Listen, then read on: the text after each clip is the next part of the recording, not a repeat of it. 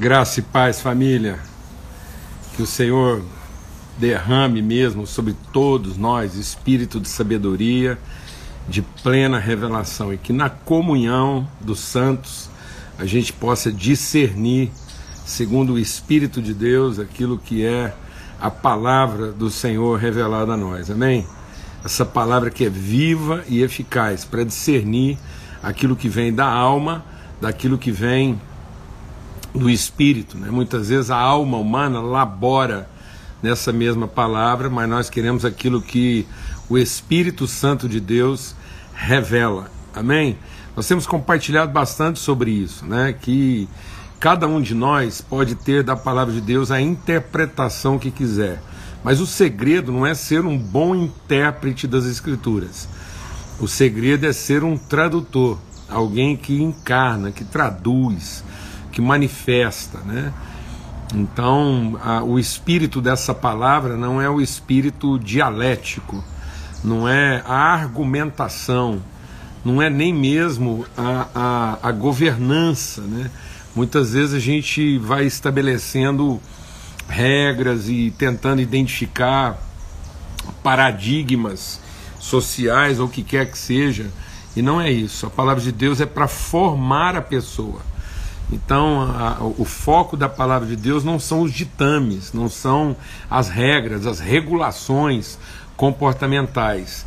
E, e, na verdade, a gente não enfrenta a vida a partir de opções de comportamento, mas a gente enfrenta a vida a partir da pessoa que a gente se torna. Né? Uma pessoa bem resolvida, uma pessoa é, em paz na sua relação com Deus não em paz com a sua opção de comportamento, né, mas uma pessoa que tem convicção de estar encarnando, materializando as virtudes de Deus. Muitas vezes nossos padrões comportamentais são para satisfazer nossas carências, nossas inseguranças, ou para explicar as nossas dúvidas.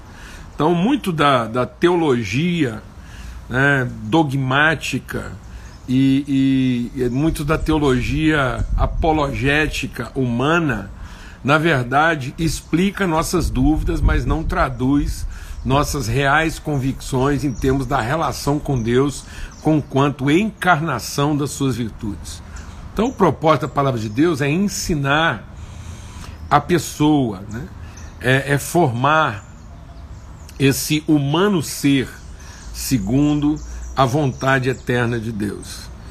E alguém que seja realmente orientado pelo Espírito. Tanto que o escritor de Hebreus diz que, na plenitude do Espírito, ninguém vai precisar ensinar o seu irmão, faça isso ou faça aquilo, porque todos serão instruídos pelo Espírito segundo essa palavra. Então, nós estamos buscando aqui o empenho, né, encontrar nessa palavra aquilo que, que traduz o propósito de Deus para nossa para o nosso desenvolvimento, para que todos cheguemos à estatura de varão perfeito. Então nós não estamos aqui tentando encontrar uma forma social, uma forma eclesiástica, um padrão comportamental que, que nos aprove, né? mas nós estamos buscando uma consciência que revela a nossa maturidade relacional. Amém? Em nome de Cristo Jesus, o Senhor. Por isso, o, o caráter essencial da palavra de Deus é pedagógico. A graça nos salva educando a viver. Então, nós somos educados à vida por essa palavra, né? essa palavra viva, suficiente para que na comunhão e na instrumentalidade do Espírito Santo de Deus ela forme, ela seja a substância formadora da nossa consciência. Por isso que Pedro diz que, segundo as promessas de Deus reveladas nessa palavra, todos nós nos tornamos coparticipantes da natureza de Deus. De modo que a palavra não é para que a gente faça juízo de mérito a partir de juízo de comportamento, mas a gente exerça justiça a partir da transformação da consciência. Né? O que é justo, naquilo que, que eu traduzo para o outro. O que, que eu estou traduzindo para o outro como materialidade dessa palavra? Amém? Vamos ter uma palavra de oração. Pai, muito obrigado pelo teu amor, obrigado pela tua misericórdia, por esse tempo aqui de comunhão, de relacionamento, de nós podermos estar nessa viração do dia, sendo desafiados pelo Senhor a ultrapassar os limites dos nossos próprios pensamentos né, e, e avançar por caminhos que são mais altos, são mais elevados do que os nossos próprios caminhos, ó Pai, no nome de Cristo Jesus, o Senhor. Amém e amém. Graças a Deus. Então o texto aqui é exatamente isso, né? Naquele mesmo dia, sendo já tarde, ele desafia os seus discípulos, ele chama, ele convoca os seus discípulos a passar com ele para outra margem, né? cruzar. E é interessante porque quando ele está falando desse cruzar, ele está falando daquilo que o judeu chamava de Mar da Galileia, que a palavra de Deus diz que o mar é separação, o mar é o, é o abismo do desconhecido, né? O mar representa a morte, o mar representa também aquilo que vai deixar de existir. Né? Então, o mar, num certo sentido, ele representa toda forma de separação fruto de uma ignorância resultante do tempo e do espaço. Então por isso que é cruzar, é né, se dispor, é se deslocar. Então o mar representa distanciamento, tempo e espaço. O rio representa eternidade. O rio representa fluxo, movimento constante. Tanto que lá na, na, na, plena revelação da eternidade, quando enfim né, nós estivermos absolutamente iluminados e luminosos, onde não haverá mais barreira nem sombra de desconhecido nem de ignorância, quando nós vamos conhecer como também somos conhecidos, a palavra de Deus diz né, que, que nós, o mar já não existirá, assim como a noite já não existirá. Então, Jesus está tá chamando para cruzar esses dois elementos, tempo e espaço, que representam a, a, a, a, distância a ser superada, que é a distância da nossa ignorância. Por isso que eu disse que é uma disposição para avançar, primeiro de tudo, é, dentro de nós mesmos, para a plenitude, para o pleno conhecimento. Amém? Em nome de Cristo Jesus. Então Jesus está nos chamando para atravessar, para cruzar com Ele para o outro lado. Amém?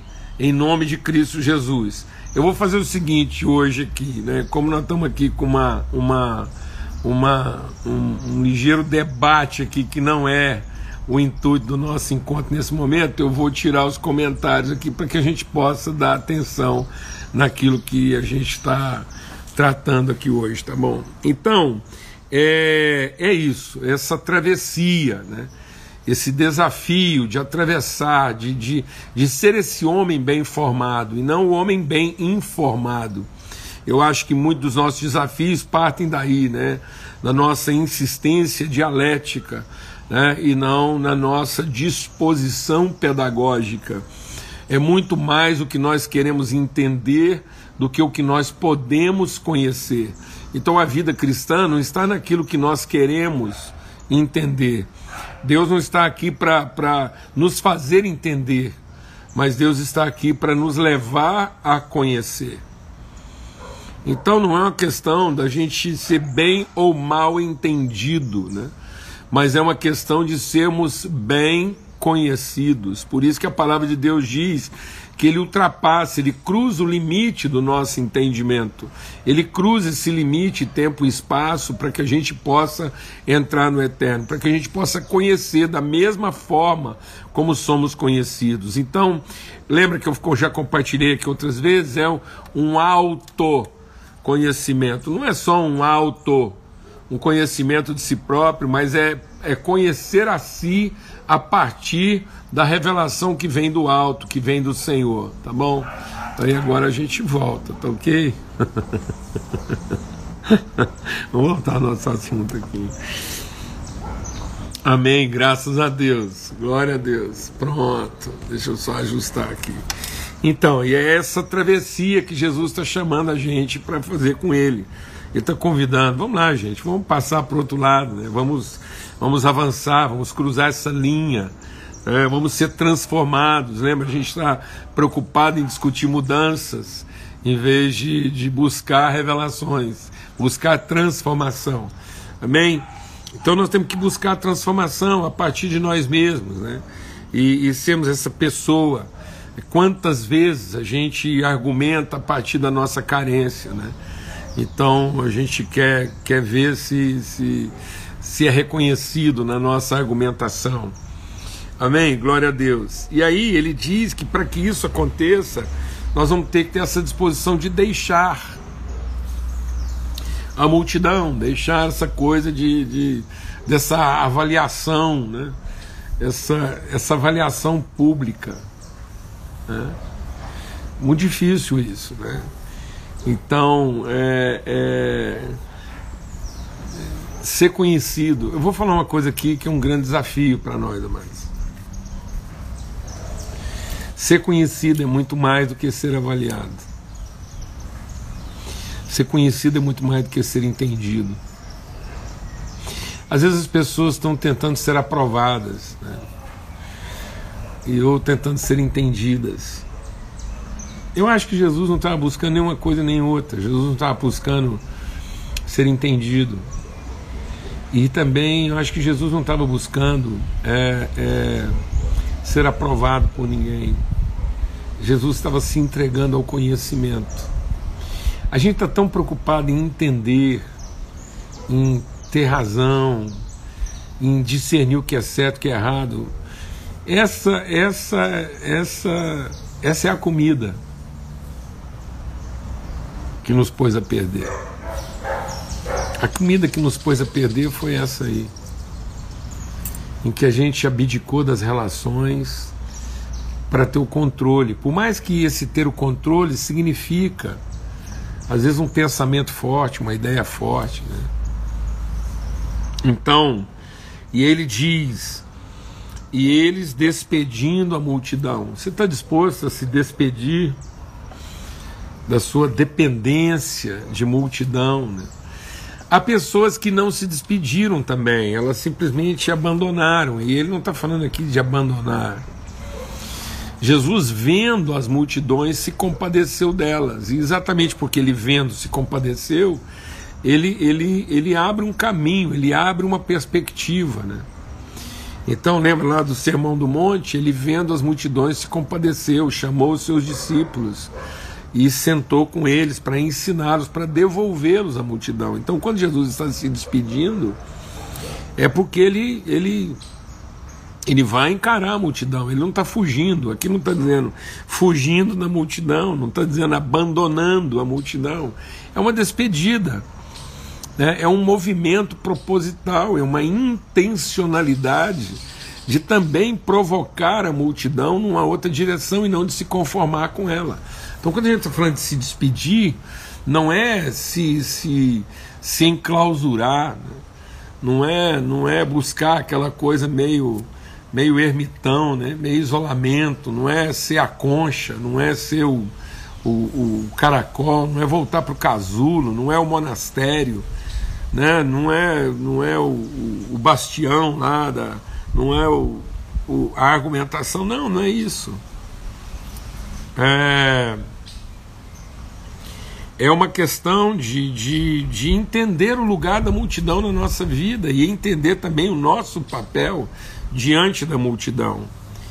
E aí a palavra de Deus diz que ele, Jesus chama para que eles atravessem para o outro lado, eles se despedem da multidão, e aí o texto diz: e eles o levaram consigo, assim como estava. Eu acho tão interessante essa, essa observação, esse detalhe, né? esse detalhe aqui nessa mesa colocada aqui, porque isso é uma mesa de travessia, nossa proposta que é exatamente né, fazer essa travessia, acompanhar o movimento de Jesus, encontrar disposição para o movimento, né, evoluirmos na transformação do nosso entendimento, aceitarmos essa ruptura, né, essa, essa transgressão daquilo que são as regras e as normativas que muitas vezes nos levam à conformidade E aí ele diz que em despedindo da multidão, eles o levaram assim como estava. Eu acho que é uma, uma, uma narrativa, né? Eu nunca acho que a Bíblia está se perdendo em detalhes. Mas eu quero, eu quero meditar sobre esses detalhes. Por que dessa preocupação em dizer como ele estava? É porque muitas vezes a gente não tem essa prontidão, né? De, de ir com Jesus.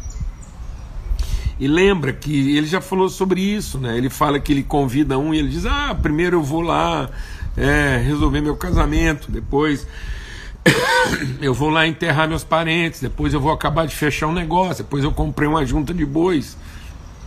Não, quando Jesus é, os chama para a travessia, há uma prontidão. Né? Então, assim como a gente falou muito essa semana, a gente falou lá né, no princípio da disposição, existe também o aspecto da prontidão, essa prontidão de. E, e, volta e meia, a palavra de Deus insiste nisso, quando ele está chamando os discípulos na praia, e diz: eles imediatamente deixaram as redes e o seguiram. Então João imediatamente deixou lá de estar tá consertando as redes e o seguiu. Então é uma prontidão, e de seguir como ele estava. Então tem muita gente que está adiando isso, né? Lembra que a gente tem compartilhado bastante sobre isso aqui, né? Que quem, quem colocou o amanhã, quem colocou o depois, uma hora eu vejo isso, né? Foi o Satanás que colocou isso na nossa vida, essa coisa postergada, essa coisa adiada, né? E a gente está sempre tentando arranjar, arrumar alguma coisa. E o texto está dizendo o seguinte: que eles levaram Jesus ali, do jeito que estava, né? Ninguém, ninguém, ninguém se arrumou, ninguém se, se adereçou então, além de haver uma disposição, além de você aceitar esse movimento de Deus que vai fazer com que você se despregue, né, com que você se desvencilhe dessa, se desvencilhe, né, você se desvencilhe dessa, dessa prisão, dessa necessidade, né, da opinião, da aceitação, e você assumir o seu protagonismo, o seu papel, também ele está falando que isso acontece de maneira pronta, né? Então, assim como há disposição, também há prontidão. E ele está dizendo: eles levaram Jesus do jeito que ele estava. Eu fico pensando, tem hora que a gente não só quer se arrumar, como a gente também quer arrumar Jesus, né? Então, quem está perguntando o texto aí é Marcos, capítulo 4, a partir do verso 35, né? essa chamada de Jesus para uma travessia. Então eu tenho perguntado aqui, e aí, como é que você está fazendo isso? Você você está tentando até hoje se preparar para aceitar o desafio de Jesus, para aceitar esse, esse movimento do Espírito. Né? Então, até quando você vai ficar se ajustando para essa travessia, se preparando? Ah, falta isso, falta aquilo. Ou até quando você vai querer que Jesus te convença, vestindo né, a fantasia que você gostaria que ele vestisse? Pode parecer absurdo o que eu estou dizendo aqui, mas não é. Porque muitas pessoas só vão seguir Jesus depois que ele se parecer com aquilo que a gente acha que ele deveria se parecer. Quando ele finalmente se revelar na forma como eu gostaria que ele se revelasse. Então as pessoas estão sempre colocando mais exigências, mais exigências. Lembra que quando Jesus veio falar, quando, quando Deus, o Espírito Santo veio falar lá, né? É, é, com, com o Gideão. Então, o Gideão ele, ele, ele fez um teste uma vez, depois fez outra. E aí eu vou dizer uma coisa para você: depois, há um momento em que é, ele, ele não insiste, porque seria uma rebeldia. Então, tem gente que fica nessa coisa, ele não está pronto nem a ir como ele mesmo está, e nem a seguir Jesus como Jesus está. Então, às vezes, a gente não quer essa relação com Jesus como ambos estamos como todos estamos, a gente está sempre tentando criar uma condição que nos convença, que nos agrada mais, que cumpra o nosso padrão estético. A gente quer primeiro é, garantir que, que Jesus esteja na forma como eu penso e eu acredito que ele deveria estar. Lembra que lá em Isaías, eu estava meditando essa semana, né, no texto messiânico lá de Isaías, que ele diz: ah, quem creu na nossa pregação? Vamos ler lá. Eu acho que é até legal a gente ler. Porque quando a gente está falando assim, é, para reforçar o que, que nós estamos compartilhando aqui. Então ele diz assim, ó, Isaías 53, né? Anota aí Isaías 53. Quem creu na nossa pregação?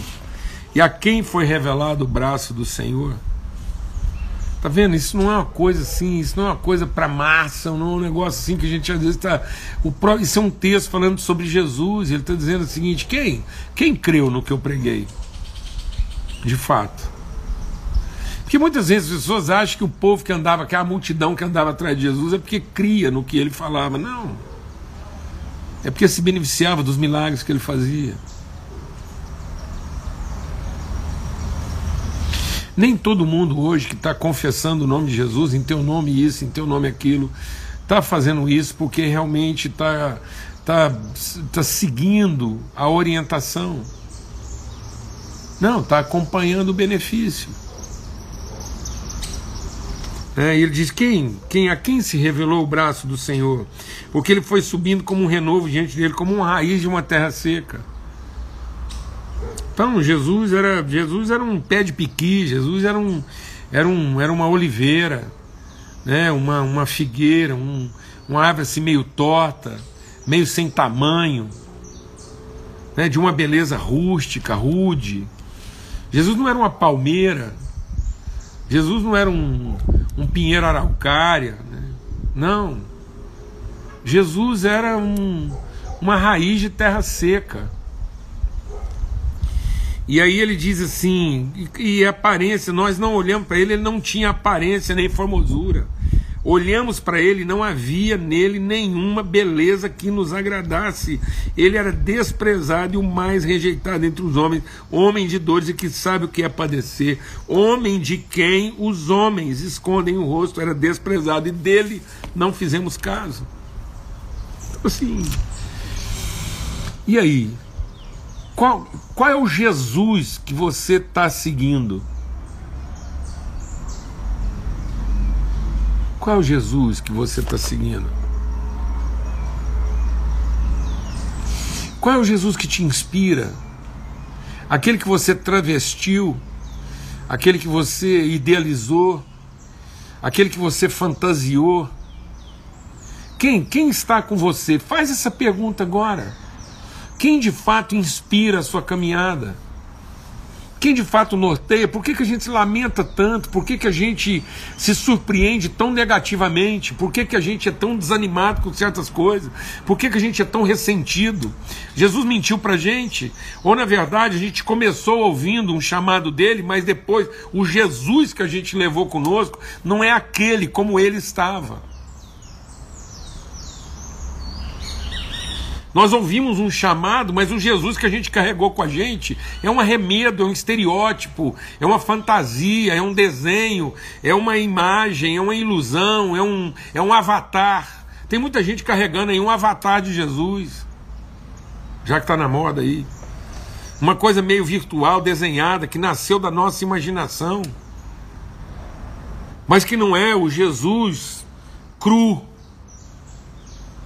autêntico, genuíno, que diz aqui: eles levaram, colocaram no barco aquele Jesus como ele estava. E não como eles o lapidaram, o desenharam, o moldaram, o idealizaram. Eu vou dizer uma coisa para vocês, amados. Em nome de Cristo Jesus, tem alguma coisa aí que nós estamos chamando de Jesus de Cristo que não tem nada a ver. Nada a ver.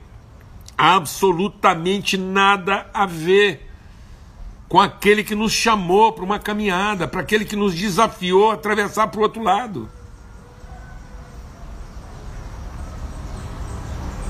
Em nome de Cristo Jesus, o Senhor. Faça essa pergunta.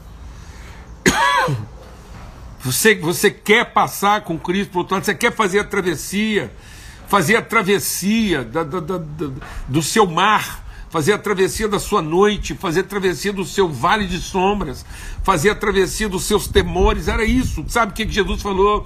O outro lado significa passar pelo medo, passar pela barreira, passar pela fortaleza, passar pelo muro de proteção, passar por território onde a gente é exposto, é vulnerável território inimigo, lugar evitado. É isso que Jesus está falando. Vem comigo para esse lado que você tem evitado, que você teme. esse abismo, atravessa o abismo, atravessa o vale da sombra dos seus medos. Para de viver essa religiosidade infantil. Para de ficar tão afetado aí, tão perturbado com discussões que nunca vão ter fim. Quer que eu te diga, algumas discussões que nós estamos aí, elas nunca terão fim.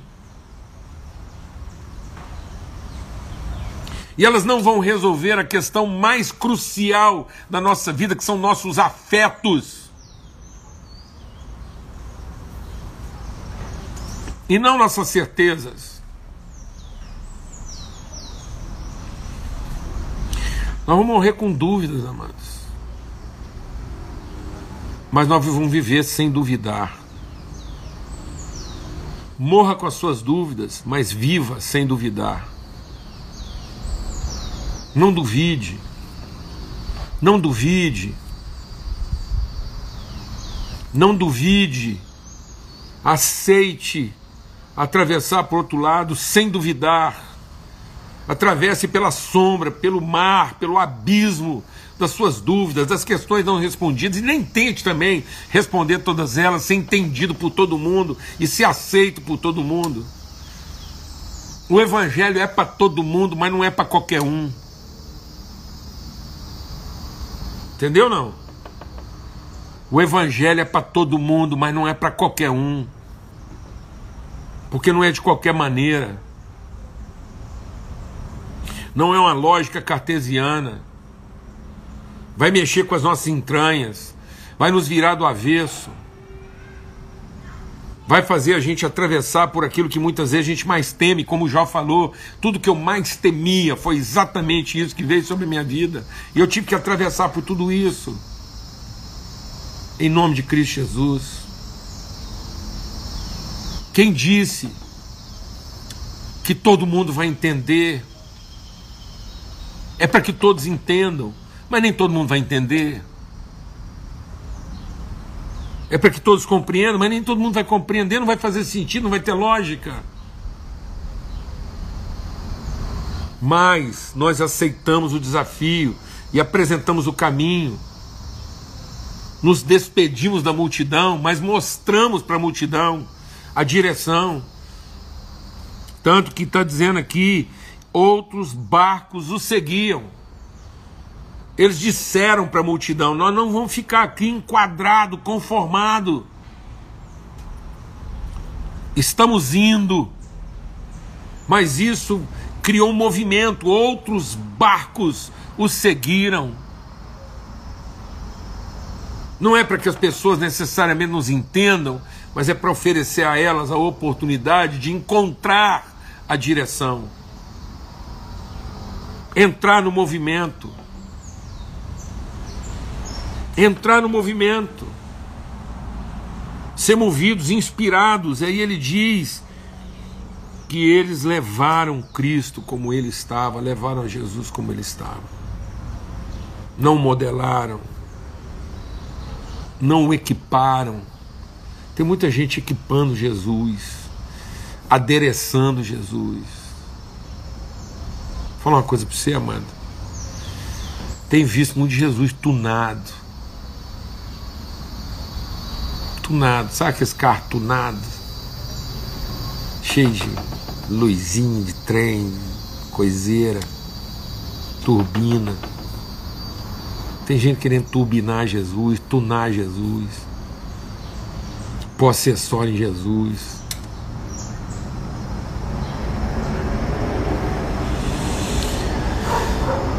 Nome de Cristo Jesus, o Senhor. Amém. Glória a Deus. Que o amor de Deus, o Pai, a graça sem medida, pedagógica, instrutiva, ensinadora do Filho, o testemunho, a confirmação, a orientação, o movimento, o deslocamento do Espírito Santo de Deus seja sobre todos e que a gente entre nesse movimento com o Senhor, como Ele está essa certeza que é Ele mesmo e não a imagem dele que nós criamos. Tem muita gente que ouviu o desafio de Jesus, largou ele na praia e levou uma imagem dele para dentro do barco. Tem gente preferindo carregar a imagem que ele criou de Jesus do que ter o próprio Jesus consigo no barco. Glória a Deus, em nome de Cristo Jesus, Senhor. Pai seja sobre todos. A gente segue nessa jornada aí. Amanhã em nome de Cristo Jesus, se Deus quiser, nós estamos aqui de novo na nossa viração do dia, tá bom? Às 18 horas, Marcos, três vezes ao dia, Marcos 4, de 35 a 41. Forte abraço a todos, a paz de Cristo seja sobre todos, hoje e sempre, em todo lugar. Amém.